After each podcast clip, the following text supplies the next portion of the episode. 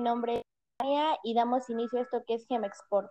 Les agradezco que estén con nosotros en este día. Bueno, el día de hoy hablaremos de dos deportes, los cuales son básquetbol y fútbol. Para eso tenemos a dos invitados de este día, que nos platiquen un poco de estos deportes o experiencias que tengan sobre estos grandes deportes. Le damos la bienvenida a nuestro invitado número uno, Estefanía. Hola, buenos días. Y hoy hablaremos sobre el básquetbol. Pues mira, el básquetbol comenzó en 1891 en Massachusetts por el instructor de educación física canadiense James, como un deporte menos probable a lesiones como lo es el fútbol. La duración de un partido depende. En la NBA tiene una, una duración de, de cuatro cuartos de 12 minutos, el internacional cuatro cuartos de 10 minutos. Los integrantes de un equipo dependen, pueden ser entre 12 o 15 jugadores, pero solo seis juegan, depende del partido pueden ir cambiando. El valor de las canastas es de dos o tres puntos, depende de la posición en que se efectúa el tiro. El tiro libre tiene un valor de un punto, ya que es cobrado por la falta de un jugador, del equipo contrario. Gracias. Bueno, es increíble lo que nos estás contando, pero vamos a una a un corto y regresamos con nuestros invitados. Ya volvemos.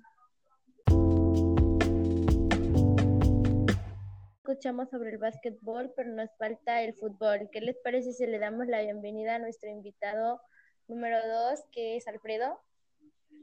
Buenas tardes. Yo les voy a hablar sobre el fútbol. La historia del fútbol se considera a partir de 1873, año de fundación de la Asociación Inglesa de Fútbol, aunque sus orígenes, al igual que los demás códigos del fútbol, se remontan varios siglos en el pasado particularmente en las Islas Británicas durante la Edad Media. El fútbol es un deporte jugado en un campo rectangular con dos porterías entre dos equipos de 11 jugadores. Cada uno tiene que anotar gol a la diferente portería y esos se sumarán los puntos y será el equipo ganador.